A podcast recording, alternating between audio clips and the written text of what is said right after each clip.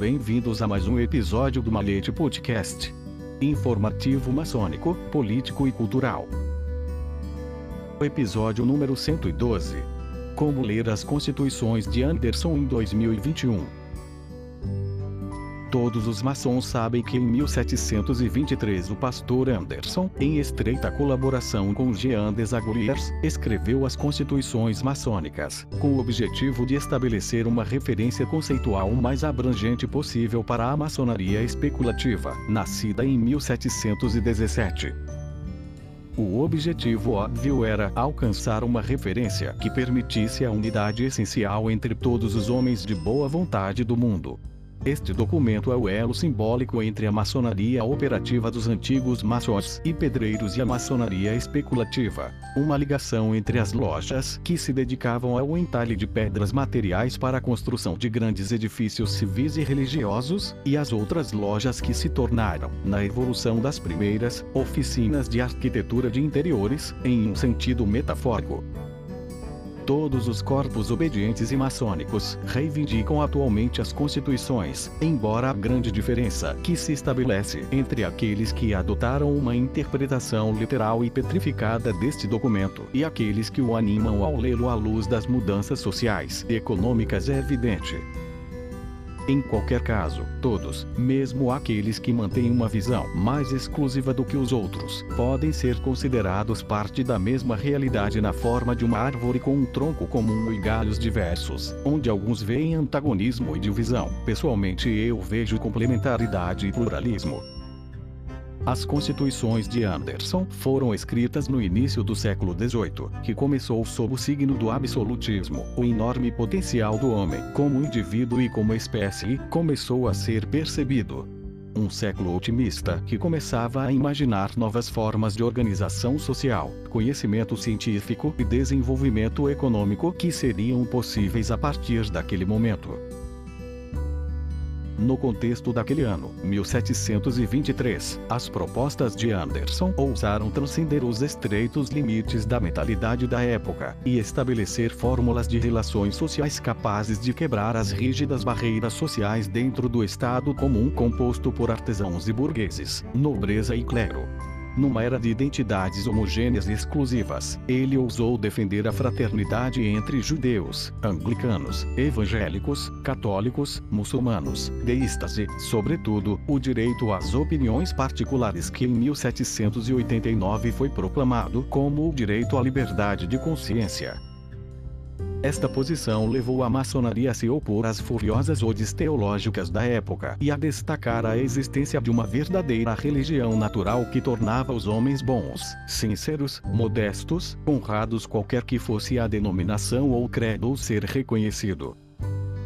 As constituições de Anderson tinham potencial de configurar os traços essenciais da maçonaria, definido como um verdadeiro centro de união entre pessoas que, procedentes de diferentes horizontes ideológicos, religiosos ou geográficos, se reconheciam em uma moral universal comum e desejavam compartilhar uma amizade sincera. Grandes eventos aconteceram no mundo desde 1723 para nós. Eventos de maior importância do que aqueles que ocorreram entre o ano 1000 e 1723. Mudanças mais profundas do que aquelas que levaram ao declínio da maçonaria operativa e ao nascimento da maçonaria especulativa.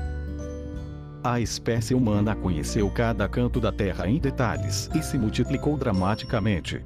Nos países desenvolvidos, a idade média da vida humana chegava aos 70 anos, quando em 1723 uma população muito menor mal havia explorado uma pequena parte da superfície terrestre e a expectativa de vida era de cerca de 40 anos.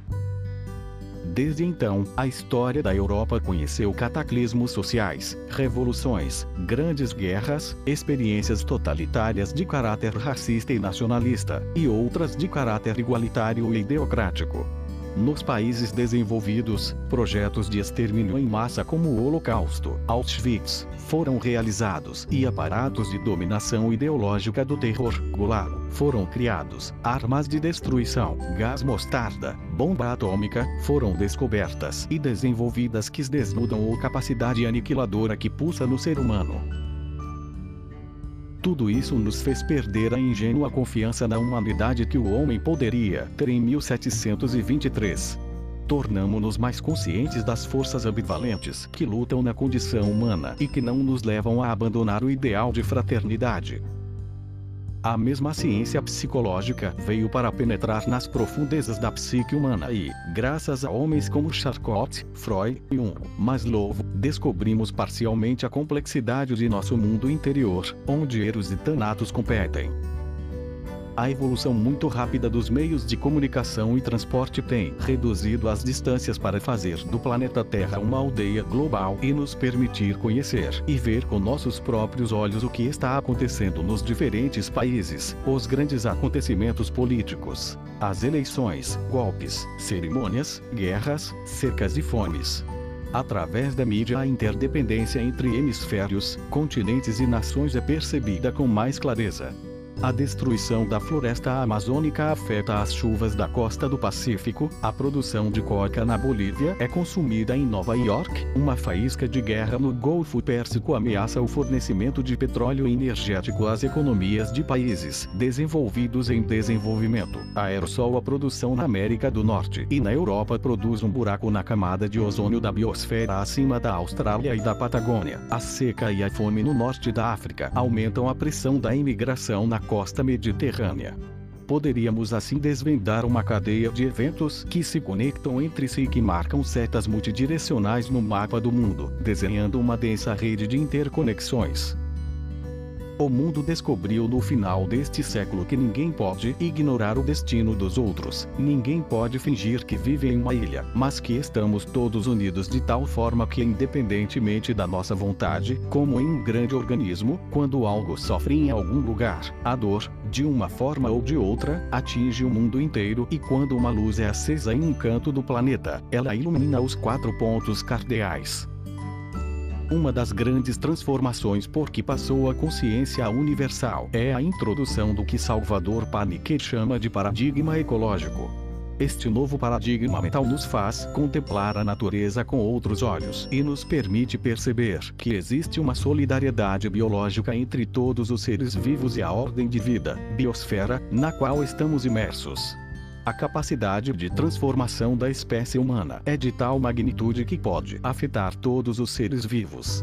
A perennialidade e incorruptibilidade da acácia, outro símbolo maçônico, adquire um novo significado à luz desse estado de consciência e exige que incorporemos todas as implicações desse novo paradigma em nosso projeto construtivo.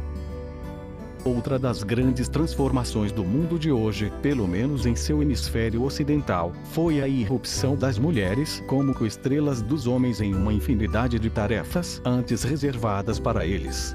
A mulher rompeu o véu que a tornava quase invisível em uma história feita por homens e contada por homens.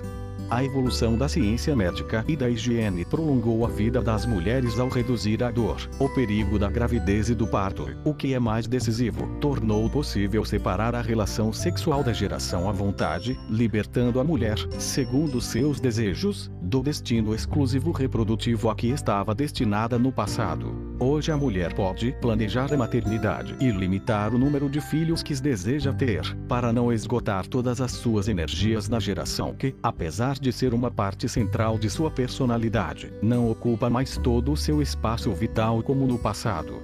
Assim, ela pode projetar suas habilidades em outras atividades antes reservadas apenas para os homens corresponsável por isso, por sua condição de cidadão, da vida política. Sua incorporação aos parlamentos e governos superou em muitos países as barreiras jurídicas e políticas que a limitavam apenas à vida familiar.